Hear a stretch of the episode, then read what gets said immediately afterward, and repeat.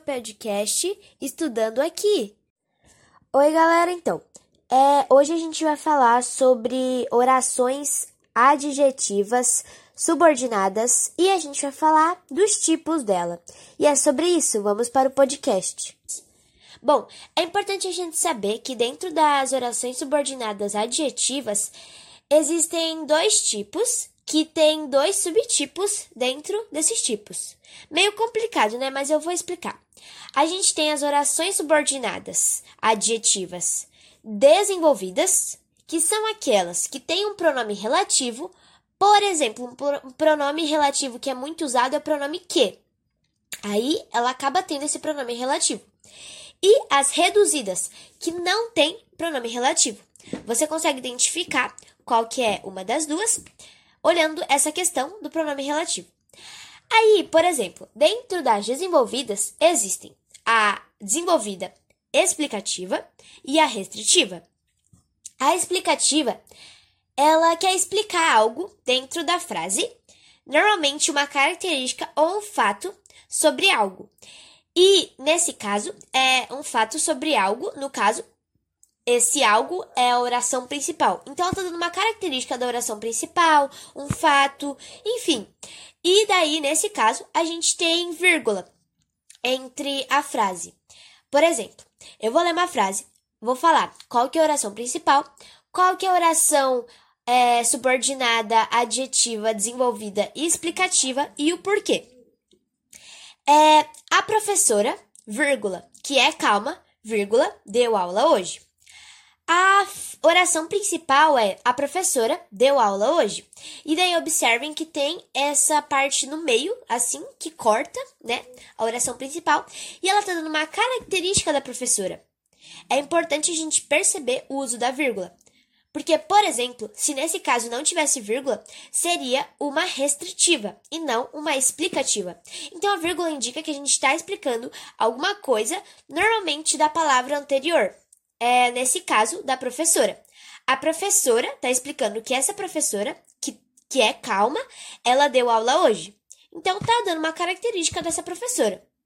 Agora, na restritiva.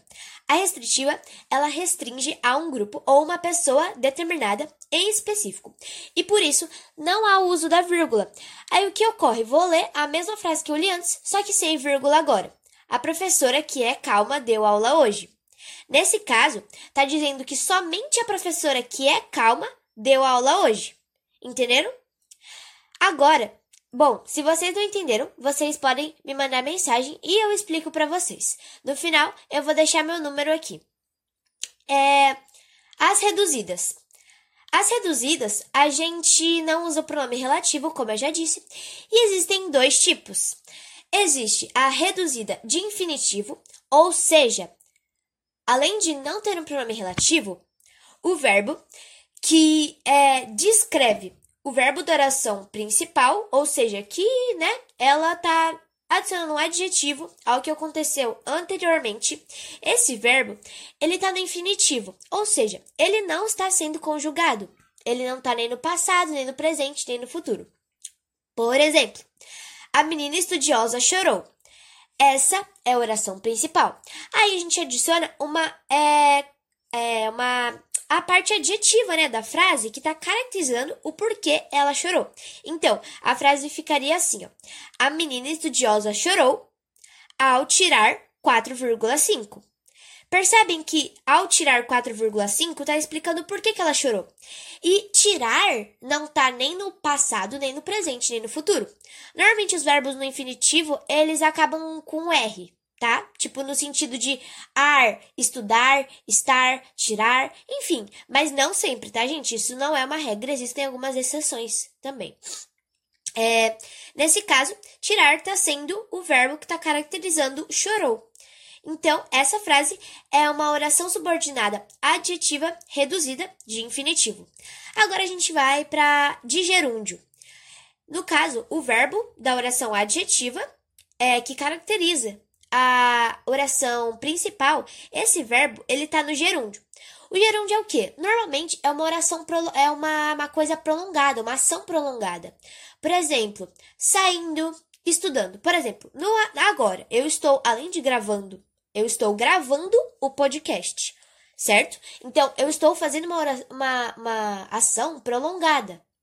E além de estou, além de eu estar gravando o podcast, eu estou estudando. Ou seja, é uma ação prolongada. Eu não vou fazer isso uma vez e vou acabar.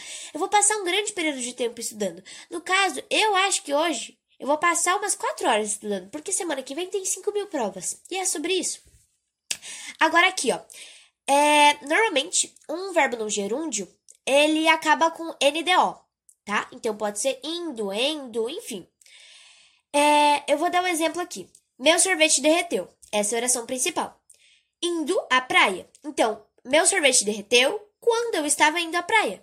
No caso, essa oração, o indo, ele está é, dando uma característica do porquê, ele está explicando basicamente o porquê do meu sorvete ter derretido, ou quando meu sorvete ter derretido, ou enfim, ele está dando uma característica do que aconteceu quando meu sorvete derreteu. Eu podia falar, eu podia falar meu sorvete derreteu, podia, mas eu quis dar mais uma coisinha ali, um toque. Aí eu disse o quê? Que o meu sorvete derreteu indo à praia. Ou seja, quando eu estava indo à praia, meu sorvete derreteu. Podia ser assim também, a frase ia estar certa, entendeu? Enfim. E eu acho que é isso. Se vocês quiserem exercícios, é, no nosso livro tem. E pesquisando online tem bastante coisa. Mas...